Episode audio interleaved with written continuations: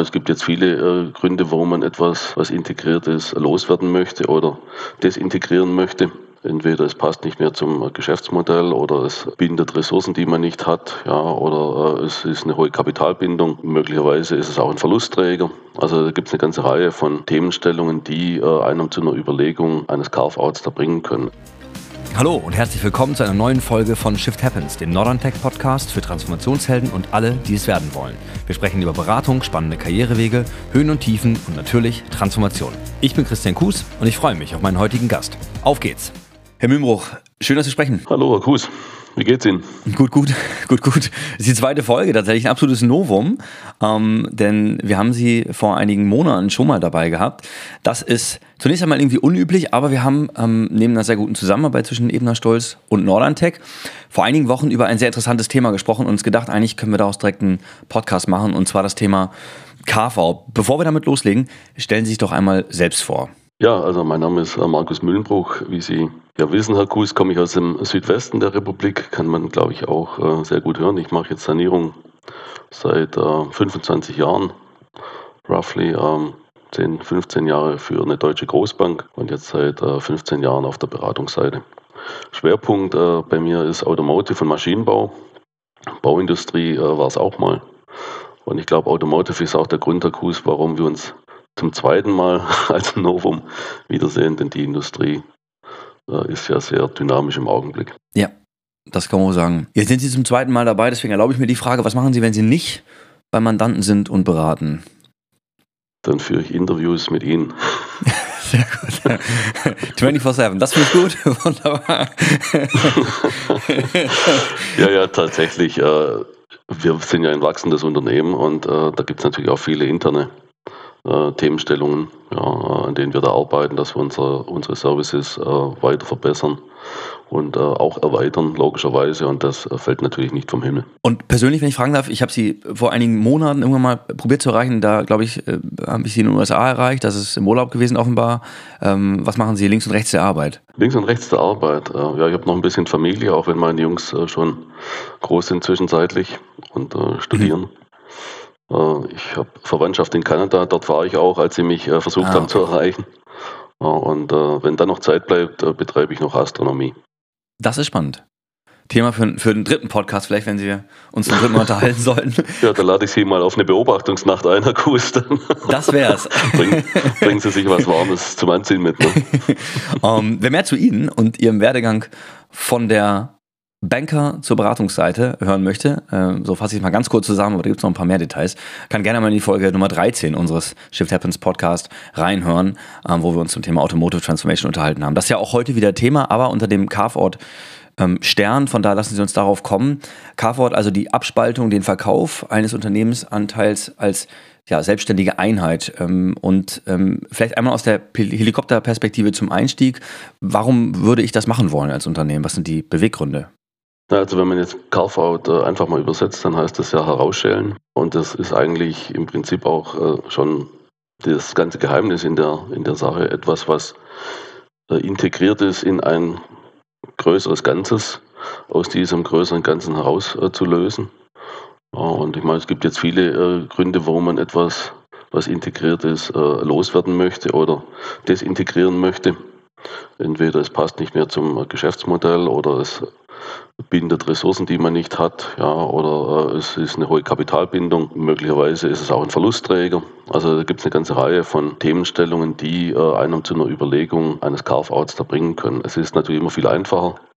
Sie haben eine isolierte Tochtergesellschaft ja, oder ein, ein Geschäftsfeld, das in einer Holdingstruktur äh, untergebracht ist, ja, und dann haben Sie diese Integrationsthemen nicht. Aber sehr häufig sind ja diese Geschäftsfelder gewachsen aus der Struktur heraus und sind dann eben auch entsprechend integriert. Ja, oder man hat mal vor zehn Jahren was dazugekauft, hat es dann integriert, ja, und jetzt äh, möchte man es eben wieder äh, loswerden. Ja, und dann ist das eine reverse Integration. Ja, aber das ist so wie bei Milch und Kaffee. Die Milch in den Kaffee zu gießen ist relativ einfach. Die Milch aus dem Kaffee wieder rauszubekommen ist nicht, nicht ganz derselbe Weg. Ja, ich gucke mir gerade meinen Kaffee neben mir an. Ich glaube, das wird ein, ein schwieriges Unterfangen. Sie haben in den letzten Monaten unterschiedliche KV-Mandate begleitet. Verraten Sie uns Branche oder und besser gesagt Hintergrund dieser Fälle. Ja, also ich habe es ja eben gerade schon gesagt, was so meine Branchenschwerpunkte sind. Äh, Maschinenanlagebau ähm, und die Automobilindustrie. Die äh, KVs haben sich auch in diesen beiden Industrien bewegt. Ähm, Automotive hatten wir jetzt zwei solcher Themen, Maschinenanlagebau Anderthalb sage ich jetzt mal, ja, anderthalb deshalb, weil das noch im Prozess ist, der, der zweite Fall. Das eine ist tatsächlich eine strategische Fokussierung, also eben ein Geschäftsbereich, der Ressourcen bindet, um ihn weiter aufzubauen, noch weitere Ressourcen binden würde. Ja, und äh, da ist es eben eine Frage der, der Fokussierung äh, auf das Kerngeschäft. Und das andere ist tatsächlich sanierungsgetrieben. Ja, äh, der eine Fall, um eben diesen Verlustbringer ähm, abzuspalten äh, und an einen zu verkaufen, der damit äh, etwas Besseres anfangen kann. Und der andere Case ähm, ist das Freisetzen von Kapital, also sprich, ich verkaufe ein Asset äh, um mich da zu refinanzieren. Ja, mir kommt eine neue Frage in den Sinn gerade, weil Sie im Grunde implizit jetzt auch die Käuferseite ansprechen, ähm, zu sagen, da muss ja jemand geben, der das Ganze kauft. Wie früh in dem Pro Gedankenprozess dieser Strategie überhaupt einen Carve-out anzustreben, wird diese Frage eigentlich beantwortet oder sagen wir mal zumindest äh, irgendwie eruiert äh, zum ersten Mal, ob es überhaupt jemanden gäbe oder wie konkret wird das gestaltet, bis ich dann wirklich das Commitment gebe, wir gehen ja gleich auf den Prozess im Detail ein, der ziemlich ressourcenintensiv ist, eigentlich weitere Schritte zu gehen. Wann mache ich diesen, diesen ersten Check? Ob es einen Käufer gibt? Also da gibt es tatsächlich eine ganz unterschiedliche Vorgehensweise. Ich sage jetzt mal, wenn man es professionell und vielleicht auch idealtypisch machen möchte, dann würde man natürlich ein Market Sounding relativ am Anfang äh, machen. Ja, zu sagen, okay, ähm, für dieses Geschäftsfeld, ja, da gibt es eben Interessenten und dann äh, bringt es auch was. Ja, oftmals ist aber natürlich auch so ein Carve-out auch eine Vorbereitung für eine Restrukturierung. Ja, und sie, sie wissen es dann noch gar nicht so ganz genau. Sie wissen nur, dass sie separieren müssen, äh, um überhaupt eine Handlungsfähigkeit herzustellen. Mhm. Ja, ohne dass sie jetzt schon wüssten, nimmt es am Ende jemand oder eben auch nicht. Ja, ja wenn ich restrukturierungsnäher bin, sicher. Jetzt sind wir schon so ein bisschen im Prozess angekommen. Von daher frage ich einmal ganz allgemein, beschreiben Sie mal den, den wenn es den gibt, den idealtypischen Ablauf eines Carve-outs von der Idee wirklich zum Abschluss der operativen Umsetzung. Gut, also ich meine, äh, die Idee, klar, äh, wir haben ja gerade darüber gesprochen, äh, was sind die Motive, warum ich über einen Carve-out nachdenke. Ja, also die, die Zielsetzung ist natürlich im Grunde genommen das Erste, was, was dort klar sein muss. Ne? Das hat jetzt vielleicht noch mit der Frage, wie mache ich den Carve-out und was kaufe ich out und wie kaufe ich es out, hat das vielleicht noch gar nichts zu tun. Mhm. Aber wenn ich natürlich nicht weiß, was ich dann mit einem outgekauften Standalone-Target dann machen möchte, ja. ja. dann wird es natürlich auch schwierig. Das ist ein bisschen wie wenn Sie sagen, ich fahre mal nach Norden, aber so richtig, ob ich jetzt nach Bremen oder Hamburg oder nach Berlin will, das weiß ich gar nicht. Ja. Und äh, dementsprechend fahren Sie dann ein bisschen umständlich oder eben auch äh, geradeaus. Also das, das, äh, die Zielsetzung ist da im, im Prinzip der Ausgangspunkt. Ja. Und dann machen wir es idealtypischerweise so, dass wir auf einer High-Level-Betrachtung erstmal anfangen zu gucken, ja, wo gibt es irgendwo schon Schwierigkeiten, potenzielle Showstopper, ja, oder äh, möglicherweise auch Sachverhalte, wo wir sagen, das kann äh, so gar nicht funktionieren. Ja. Wobei es gibt fast immer eine Lösung äh, für die Themen, aber die sind dann eben mehr oder weniger komplex äh, und aufwendig. Ja. So, das ist so eine High-Level-Betrachtung. Und dann wenn man die mal hat, um zu sehen, ja, wie komplex wird das, dann geht man eigentlich an das eigentliche KV-Konzept äh, dann heran ja, und detailliert es dann, macht die Analysen ja, über die Integrationsgrade des Targets, das man da auskaufen will, um dann letztlich die einzelnen Problemfelder zu identifizieren und dafür Lösungen auch zu erarbeiten. Das ist dann so eine mittlere Flughöhe. Das sind dann auch häufig Dokumente, die dann in Datenräume dann eingestellt werden, also klassisches Carve-out-Book, ja, sodass der Erwerber eben auch im Zweifel sieht, ja, also wenn das während des Prozesses äh, quasi stattfindet, sehen kann, ähm, was da konzeptionell dahinter steht. Ja, man kann das natürlich alles auch vorziehen und dann im Prinzip eine Standalone-Company äh, dahinstellen und dann erst den Verkaufsprozess äh, quasi starten. Das ist dann natürlich ein bisschen einfacher, weil dann sieht der Erwerber, das äh, Standalone-Target gibt es ja schon und muss sich eigentlich über die Frage, äh, gelingt dieser Carfahrt auch, auch gar keine Gedanken mehr machen und das ist ja alles auch preisrelevant.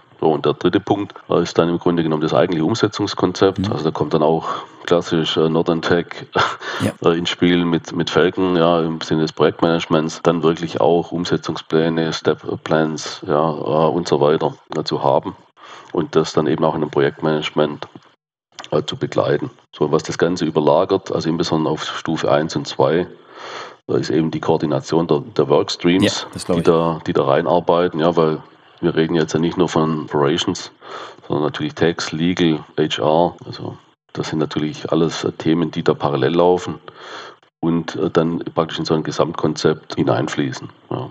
Das wäre jetzt auch mein, mein nächster Punkt gewesen. Wenn man sich das ähm, auf der Zunge zergehen lässt, wird relativ schnell klar, dass das wahrscheinlich nicht alles aus einer Hand kommt. Zumindest nicht von, von einer Beratungseinheit, also einem Team von zwei, drei Leuten alleine gemacht werden kann, sondern da gibt es viele verschiedene Workstreams. Können wir einmal so, so einen Rundumschlag machen? Wer war an Ihren Mandaten zuletzt involviert? Was wurde gemacht dort? Ja, also ich ähm, im Prinzip, wir haben es ja gerade schon gesagt, so ein Market Sounding, damit wird es äh, quasi beginnen, beziehungsweise wenn man dann noch davor äh, ist, also die Zielsetzung, ja, das heißt äh, irgendwo eine, eine strategische Überlegung ja sehr häufig, ja. Das ähm, ist so ein bisschen vorgelagert. Wenn es dann um den äh, eigentlichen Carve-out geht, dann redet man natürlich von Finance, Legal, Tax, Legal inkludiert mehr oder weniger auch HR, also sprich Arbeitsrecht, ja. Und dann natürlich den ganzen Operations-Teil, also wo es dann wirklich darum geht, äh, wie, ist, äh, wie ist Wertschöpfung, wo sind die Entwicklungseinheiten angesiedelt, ja, äh, wie viel Zebras äh, gibt es, also Zebras eben nicht lupenreine einer, einem Geschäftsbereich zuordnbare Units. Wie ist die Legalstruktur dazu sortiert? Ja, die Legalstruktur, die verursacht dann häufig irgendwelche Tax-Issues. Also das ist ein, auch ein iterativer Prozess natürlich, ja. der aber sehr häufig eben von der operationalen Sicht äh, vorgegeben ist. Ne? Weil es gibt auch solche tax-optimierten Carve-outs, aber da ist dann halt die Zielsetzung auch eine ganz andere. Mhm. Ja nämlich irgendwo äh, Steuern äh, eben zu optimieren. Ich selbst habe an solchen steuergetriebenen KVs noch nicht mitgearbeitet. Ja, das ist jetzt auch nicht unser, unser Schwerpunkt, sondern eigentlich immer dann, wenn es da stark operativ bezogene Themen gibt. Und wie Sie sagen, wir haben Legal Tax, Finance und Operations könnten wir natürlich abbilden zusammen. Ja. Ähm, aber das ist oftmals in solchen Prozessen, das sind ja auch meistens ein bisschen größere Firmen, gibt es dann halt eine, eine Legal-Beratung und die will man dann da auch nicht unbedingt äh, tauschen oder es gibt auch eine Text-Seite, die da abgebildet ist, die man dann auch nicht tauschen will. Aber das ist in diesen Projekten ist das völlig normal. Ja. Das ist einfach nur eine Frage der, der, der Koordination, dieser, ja. dieser einzelnen Berater. Die liegt dann tatsächlich gar nicht mal so selten auch bei uns. Mhm. Ja, mhm. Weil eben dieser Operations ähm, Workflow ähm, Workstream so ein bisschen den Pull hat. Ja. ja also wo läuft es hin äh, und, und dann verteilen wir da oftmals auch die Fragestellungen dann an Legal und Tax und, und so weiter. Jetzt haben Sie schon gesagt, Sie haben sich auf den operativen Teil konzentriert und die anderen Begriffe klingen an. Also die Frage, wie sieht die rechtliche Struktur aus, was sind die Steuerthemen, äh, Share Asset Deal, Spin-off, Split-off etc. Da wollen wir gar nicht so tief drauf eingehen, sondern eher auf die Frage, ähm, wie denn eigentlich der operative Carve-out vorbereitet wird in der Konzeptionsphase, aber dann auch durchgeführt wird. Können Sie da einmal den Ablauf Ihrer konkreten Arbeit in diesen Mandaten strukturieren? Ja, also was wir jetzt äh, vielleicht ein bisschen unterbelichtet haben, sollte man aber auch nicht vergessen. Das hängt so ein bisschen vom Einzelfall ab. Das ist dann tatsächlich auch die, die Finance-Seite, also jetzt nicht die, die Planungsseite, der, der, Business Case, sondern die Finanzierungsseite, also sprich äh, Banken und, und sonstige Finanzierer. Ja. Weil oftmals sind ja diese Finanzierungen auch verflochten oder einfach für eine gesamte Gruppe. Ja. Und da ist dann immer noch mal eine separate Themenstellung, wie schneidet man denn diese Finanzierung äh, auseinander ja, ja äh, und so weiter. Also das wollte ich jetzt nur noch angemerkt haben. Weil War das auch Ihr Thema in diesen Mandaten, wenn ich fragen darf? Nein, in den Mandaten, die ich jetzt da hatte, war es äh, bisher nicht so, weil die alle Gesellschafter finanziert waren. Okay. Oder über den Gesellschafter praktisch finanziert waren. Ja. Aber ähm, das gibt es also tatsächlich, äh, gibt da schon einige Themenstellungen, die man da haben kann. Das kann hochkomplex sein, vermute ich. Ja, ja, genau. Weil eine Bank vielleicht auch sagt, in dem Target will ich gar nicht finanziert sein. Aber die Kreditmittel, die für dieses Target zur Verfügung äh, gestellt worden sind, die hätte ich natürlich gerne wieder zurück. Ja. ja. Und dann hat das schon eine Komplexität, das Thema. Das glaube ich. Da schlägt wahrscheinlich dann auch Ihr, Ihr ehemaliges Bankerherz nochmal. Ähm, kommen wir auf das operative Thema. Wenn wir uns auf den operativen Teil konzentrieren, wie, wie sah da der Ablauf Ihrer Arbeit aus? Wofür hat man Sie ganz konkret hinzugeholt? Ja, im, im äh, Prinzip schauen Sie sich den ganzen Wertschöpfungsprozess da an. Also Wertschöpfungsprozess jetzt wirklich im weitesten Sinn, das heißt äh, von der Marktbearbeitung, vom Marktauftritt, äh, einschließlich der Frage Brandname, ja, geht der mit, geht der nicht mit. Ja, also wirklich ganz vorne fangen Sie da an. Auch die Frage, wo sind die Kunden denn verortet, wer hat denn den Kunden. Ja, weil natürlich äh, Kunden im Zweifel aus unterschiedlichen Geschäftsfeldern einer, einer solchen äh, Einheit da ihre Produkte bekommen. Ja, und dann äh, ist das mal der Anfang. Und ganz zuletzt, ich habe es ja gerade gesagt, endet es dann bei der Finanzierung. Ja, aber geht praktisch komplett einmal durch Produktion, Standorte, Logistik, ein wichtiges Thema. Dann natürlich HR, äh, also wo sitzen die Leute, gehen die mit, ist das ein Betriebsübergang, ist es keiner. Dann haben sie irgendwo also sehr häufig auch unterschätzt. Entwicklungseinheiten, also das klassische Engineering mhm. oder RD. Ja. Da haben sie dann, was weiß ich, 300, 400 Ingenieure sitzen. Äh, die können sie diesen einzelnen Einheiten so gar nicht zuordnen. Ja. Das geht dann, äh, kommen sie bei den ganzen Patenten, Lizenzen, äh, Thematiken dann vorbei. Da meint man dann, ja, das lässt sich zuordnen, stellt dann plötzlich fest, so ein Basispatent wird dann irgendwie gruppenweit genutzt. Das kann man so gar nicht zuordnen. Also wirklich einmal komplett durch die äh, ganze Wertschöpfung. Was Sie gerade sagen, das Stichwort Wertschöpfungskette, das drängt sich auf. Ähm, das ist im Grunde die gesamte Wertschöpfungskette, die wir jetzt gerade gesehen haben, bis hin zu Detailthemen, wenn wir im Bereich der Patente angekommen sind zum Beispiel oder auch im personalrechtlichen Bereich. Ähm, was ist so ein Artefakt, was hier entsteht? Ähm, das wird alles analysiert. Reden wir über ein Paper, eine Analyse, die entsteht oder was, was kommt am Ende an dieser Phase heraus? Also was da rauskommt, ist äh, im Prinzip ein Konzept auf Papier geschrieben, beziehungsweise natürlich äh, nicht auf Papier geschrieben, das möchte keiner mehr ausgedruckt haben, so ein Ding.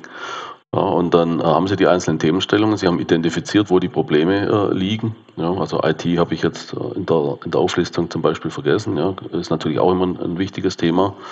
Und dann haben sie im Prinzip für jede Unit, also ob das jetzt eine Legal Entity ist oder nur eine Production Site ist, haben Sie dann identifiziert, wie ist der Integrationsgrad? Sie haben ein Konzept dafür, wie sägen Sie das auseinander? Ja, muss ich sie überhaupt auseinandersägen?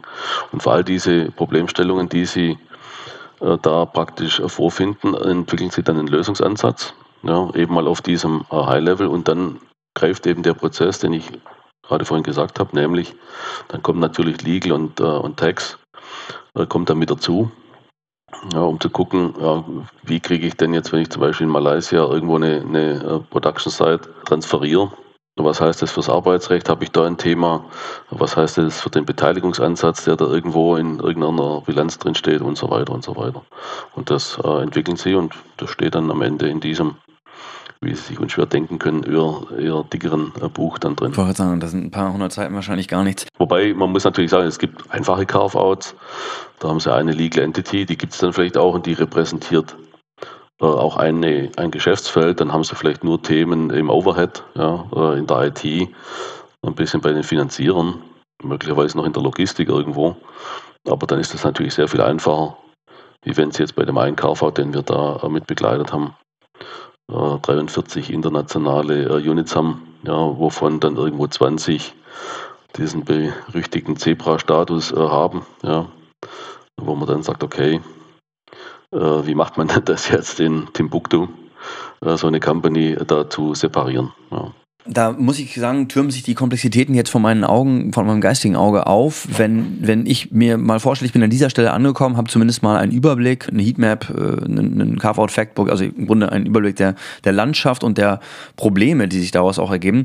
Äh, Gibt es an der Stelle Leute, äh, sowohl auf der Cell als auch auf der Weisheit auch, die sagen, okay, das wird mir jetzt zu heiß, das Thema, so komplex habe ich das nicht erwartet und machen eine Rolle rückwärts oder bleiben da alle euphorisch? Also was fast immer passiert ist, dass die Leute so ein bisschen erschrecken, dass es nicht ganz so einfach ist, wie mal einer auf den Zettel geschrieben hat, dann macht man eben den Carve-out. Ja.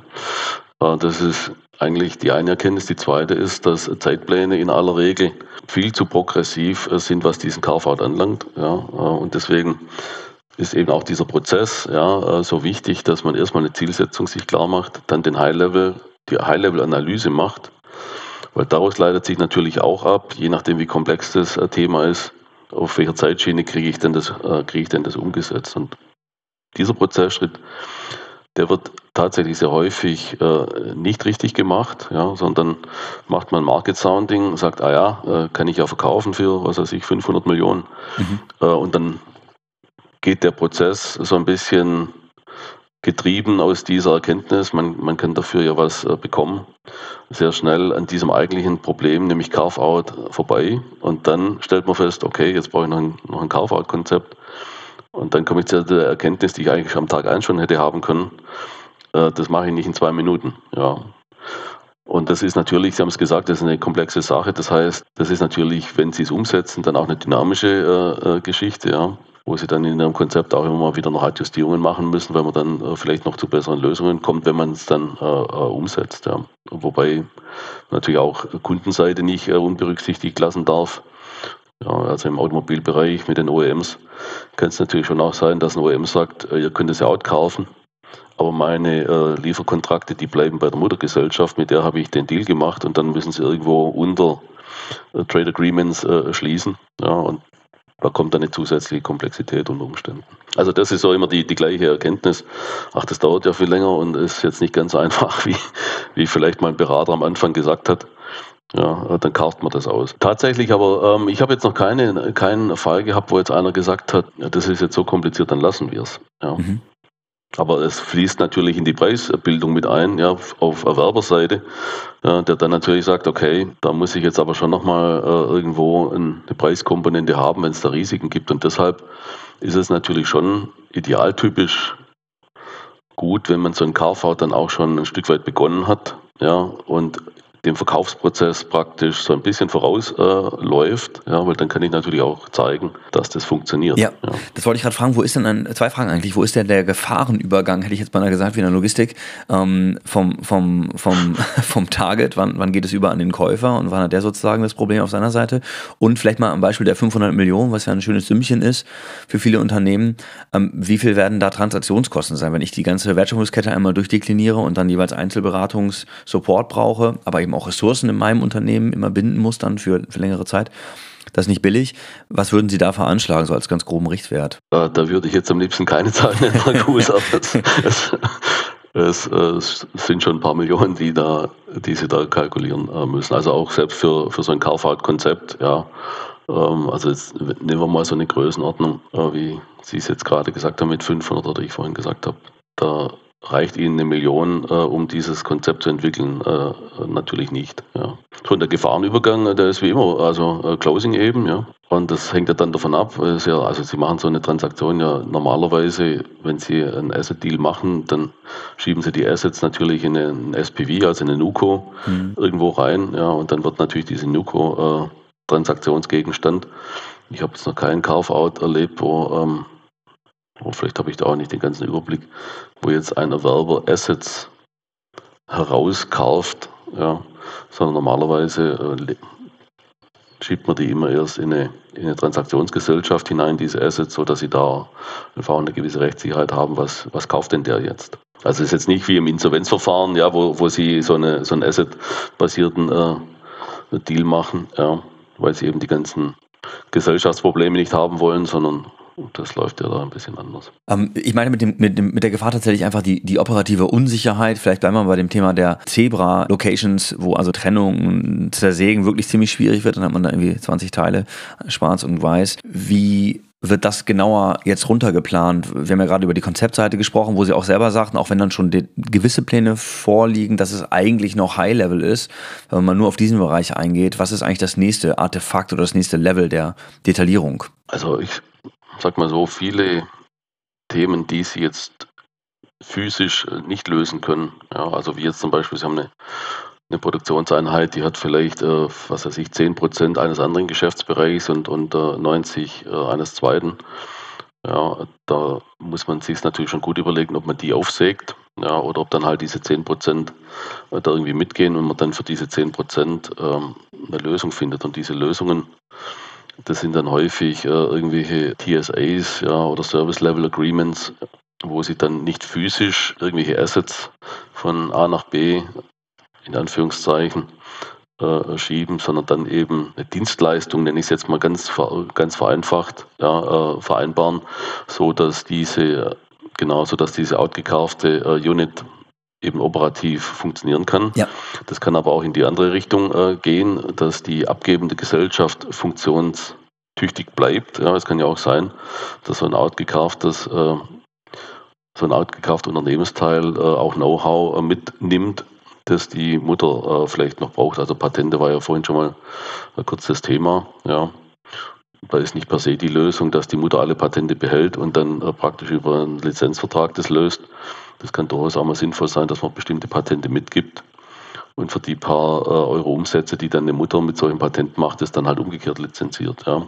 IT ist da sehr häufig äh, ein, ein Lösungs- oder ein, ein, Problembereich, wo diese Lösungen gefahren werden. Das glaube ich. Ja, bis so eine, bis so eine IT dann selbst äh, steht.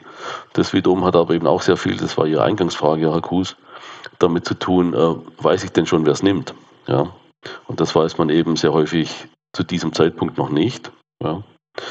Und deshalb machen wir äh, grundsätzlich, schlagen wir immer vor zu sagen, wir machen ein Carve-out-Konzept für wirklich eine Standalone-Unit, die dann mal äh, übernehmerunabhängig funktionieren würde.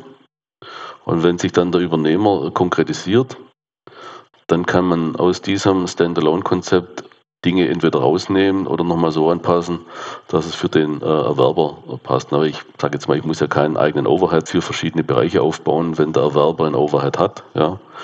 Aber erstmal wird man es konzeptionell natürlich äh, sich so überlegen, dass man da unabhängig ist. Sehr interessant. Sie haben es gerade, ich will noch mal ganz kurz darauf zurückkommen, die TSAs, also die Transfer Service Agreements, ähm, vielleicht für unsere jüngeren Hörer, die das noch nicht so häufig gehört haben, sind im Grunde ja eine, eine vertragliche Lösung, ähm, den, den, Fortbestand, das Funktionieren über Dienstleistungsverträge, nenne ich es jetzt mal, wie Sie es auch gesagt haben, zu sichern. Was ist so die Halbwertszeit dieser äh, Verträge? Äh, reden wir über, über ewig laufende Themen oder gibt es schon die Ambition, irgendwann auch aus so einem IT-Konstrukt für zum Beispiel das ERP-System oder ähnliche Dinge, Wartungsfragen etc.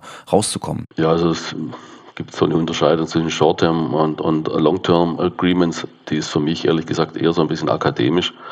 Ja, also ich sag mal, es gibt natürlich Agreements, die laufen vielleicht sechs, zwölf Monate, hm. ja, um einfach den eigentlichen Transfer äh, abzusichern. Und dann gibt es aber auch Agreements, also das sind jetzt dann nicht unbedingt äh, TSAs, ja, aber wenn Sie jetzt Lizenzierung nehmen, ja, äh, das kann sein, die laufen über den gesamten Lifecycle, den halt so ein Produkt äh, dann eben hat. Ja. Ähm, und dann gibt es eben auch Long-Term äh, Agreements, also gerade bei IT, je nachdem, wie da die Komplexität ist. Äh, nur da ist es dann sehr häufig so, dass Sie mit dem eigentlichen Softwareunternehmen, also SAP jetzt als Beispiel, ja, äh, Lizenzprobleme bekommen und dann nach zwei Jahren spätestens sich das, das Target dort selbstständig aufgestellt haben muss, weil sie es gar nicht mehr, ich nenne es jetzt mal untechnisch, unterlizenzieren äh, können, sondern dann, äh, sondern das dann separat sein muss. Also von daher, deswegen haben wir auch die Leute vom Legal mit dabei, ja, logischerweise, weil da geht es dann tatsächlich auch so ein bisschen ums Kleingedruckte, wie, ja sehr häufig. Ja. Ja, das glaube ich. Und wir reden ja auch über einen Fall, der jetzt nicht alle äh, sechs Monate vorkommt, sodass im Unternehmen wahrscheinlich auch wenig Detailskillset für diese Fragen vorhanden ist, oder? Ja, wobei, Herr Kuss, also ich habe es ja schon gesagt, ne, das, das Beispiel, das wir jetzt diskutieren, das ist natürlich sehr schön, weil man da alles zeigen kann, was, äh, was so in einem Carve-out äh, passiert. Aber wenn man jetzt mal Carve-outs unter Sanierungsgesichtspunkten sieht, ja, äh, das glaube ich ist schon nochmal wichtig, dass man das auch sagt. Ähm, nicht jeder Carve-out ist so komplex wie den, den wir jetzt gerade so ein bisschen besprechen. Weil wäre jeder so komplex, wie wir ihn jetzt gerade diskutieren, würde als Sanierungsinstrument wahrscheinlich sehr häufig ausscheiden, weil es auf der Zeitschiene äh, nicht funktioniert und weil es natürlich auch viel, viel Geld kostet. Ne? Ja, lass uns darauf mal eingehen. Das würde mich sehr interessieren, wie das abläuft im Sanierungsumfeld. Ja, da gibt es natürlich einfach auch äh, einfacher gelagerte äh, Themen. Ich habe es ja gesagt, wenn Sie zum Beispiel eine, eine, Legal Entity haben, die jetzt gar nicht äh, groß verunreinigt, in Anführungszeichen ist, also nicht so viele Streifen hat, das Zebra, oder vielleicht auch gar keine, ja, stehe ich davor und sage, das ist äh, ein weißes Pferd, ja, dann kann ich das weiße Pferd nehmen und äh, weiß dann auch, was ich verkaufe, ja, die dann im Zweifel eine eigene, einen eigenen Overhead haben, eine eigene IT-Infrastruktur. Ja, und dann habe ich da vielleicht ganz, ganz wenige Themen, wie jetzt Kunden als Beispiel, ja, die da ähm, das KV-Thema dann, äh, dann hätten oder vielleicht den einen oder anderen Mitarbeiter, der dann, der dann da mitwandern muss. Dann ist es auch ein, ein Sanierungsinstrument natürlich, ja, ähm, oder wenn ich jetzt einen Zeitraum habe von sechs, zwölf Monaten, ist das natürlich auch eine Sanierungsmaßnahme, dann zu sagen, okay, man stellt das raus äh, und kann es dann in Time verkaufen. Ja. Ist das eine Idee, die bei Ihnen ähm, am Tag 1 sozusagen schon entsteht, wenn Sie aufschlagen oder vielleicht sogar von Geschäftsführungskundenseite, Gesellschafterseite an Sie herangetragen wird? Oder wie entsteht dieser Gedanke in einem Sanierungssetting, wo ich ja eigentlich nicht diesen strategischen Vorlauf hatte und quasi mit positiver Energie, denn ich jetzt mal ähm, ähm, getrieben ein Carport anstrebe, sondern eigentlich in einer Notsituation reagieren muss? Ja, ich, ich sag's mal so, also die Dinge, die da blind obvious sind, da brauchen sie tatsächlich natürlich nicht so lange für. Ja. Also was weiß ich, ich hatte mal einen Maschinenbauer, äh, der sich da äh, eben wirklich in, in seinem Themenfeld sehr kompetent bewegt hat und hat dann aber eine Tochtergesellschaft äh, gegründet, die sich mit einer ganz anderen Technologie beschäftigt hat, nämlich mit einer Technologie, die Materialien verarbeitet hat, die er auf seinen Maschinen verarbeitet, für, also der Kunde. Ja. Da hat er sich mit der Herstellung dieses Materials beschäftigt, hat da hohe zweistellige Millionenbeträge äh, drin versenkt. Das ist ein Commodity. Äh, als er angefangen hat, hat äh, die Tonne irgendwie, ich glaube, zweieinhalbtausend Euro gekostet. Und als er dann mit seiner Entwicklung fertig war, war die bei 7,35 Euro. Das hat sich dann nicht mehr so ganz gerechnet. Ne? Und da ist natürlich, äh, da, das drängt sich ja sofort auf, dass man dort natürlich äh, was damit anfängt. Also eben das zum Beispiel rausnimmt. Oftmals haben die Unternehmen da auch selbst schon eine Meinung zu, ja, äh, was man da vielleicht äh, bereinigen könnte. Also von daher, aber auch gelegentlich äh, sehen sie es natürlich nicht so ganz direkt, ne, wenn sie da anfangen. Und dann ist es aber natürlich immer ein Lösungsansatz zu sagen, okay, da verwende ich Ressource drauf, da ist Kapitalbindung drin. Ist das das, was ich wirklich, wirklich gut kann? Ja, in der Sanierung gilt natürlich schon sehr häufig der Grundsatz, dass man das äh, eigentlich tun sollte, was man kann. Und das, was man nicht kann, sollte man sein lassen. Ja, macht Sinn. Gilt übrigens auch für den Berater, ne? nicht nur fürs Unternehmen. Ich wollte gerade sagen, das kann man auch auf andere, andere Bereiche übertragen. Fällt mir auch, fällt mir auch das andere ein. ähm, aber ich bleibe mal bei dem Bild des Zebras, das finde ich sehr spannend, gerade wenn ich dann vielleicht doch eher einen äh, Schimmel oder vielleicht sogar einen Rappen vor mir habe, gibt ja beides, dann, dann macht es vielleicht auch ähm, mehr Sinn, das dann dort auch mit anzuwenden. Ich komme so ein bisschen zum Abschluss ähm, und der, der Frage, wie ich erfolgreich von der Analyse in die Umsetzung komme. Sie haben es eben schon gesagt, das Konzept ist sicherlich komplex. Ähm, wenn ich jetzt die Analysephase, die Konzeptphase hinter mir lassen möchte und in die Umsetzung starten möchte, wo wahrscheinlich auch viele andere Berater dann gar nicht mehr dabei sind, ich dann eigentlich die typischen Komplexitäten der Umsetzung finde. Was sind dann die Erfolgsfaktoren im KV-Szenario? Da, Herr Kus, da würde ich sagen, nach meiner Erfahrung, ja, ähm, es sind die gleichen Erfolgsfaktoren wie in jedem Projekt. Da ist jetzt ein Carve-Out-Projekt, da liegt die Latte vielleicht ein bisschen höher. Ja. Aber die Erfolgsfaktoren äh, sind da dieselben. Sie müssen äh, ein gutes Konzept haben, das auch praxisnah realisiert äh, werden kann. Sie müssen es auf die Ebene der einzelnen Prozessschritte herunterdrillen. Ja. Sie brauchen ein gutes Projektmanagement. Sie brauchen, sage ich jetzt nicht Ihnen zuliebe, ist aber tatsächlich so, Sie brauchen ein gutes Projekt-Controlling-Tool. Äh, das sind die Faktoren. Und ansonsten ist das wie immer bei der Projektarbeit. Der Kunde selbst, der da mitarbeitet, muss auch davon überzeugt sein, dass das, dass das gut läuft. Ja. Sehr wichtig. Das ist gar nicht so einfach, weil das outgekaufte Unternehmen und die Leute darin sich natürlich zunehmend die Identifikation äh, verlieren. Ja, und dann irgendwann mal kommt der Flip, wo sie nicht mehr zur Mutter sich gehörig fühlen, sondern zu irgendeinem anderen. Kein ganz einfacher Prozess. Aber das sind genau die Themen. Also wie in jedem anderen äh, Projekt auch, nur eben äh, noch unter komplexeren Bedingungen. Ja. Das war ein schönes Schlusswort. Vielen Dank, Herr Mühlbruch, fürs Gespräch. Ja, vielen Dank für Ihre Zeit. Der Podcast Shift Happens ist eine Norderntech-Produktion. Norderntechs intuitive Softwarelösung Falcon hilft Ihnen dabei, Ihre Strategie- und Transformationsprojekte stressfrei und erfolgreich umzusetzen. Mehr zu unserem Podcast sowie unserer Software Falcon finden Sie auf norderntech.com und LinkedIn.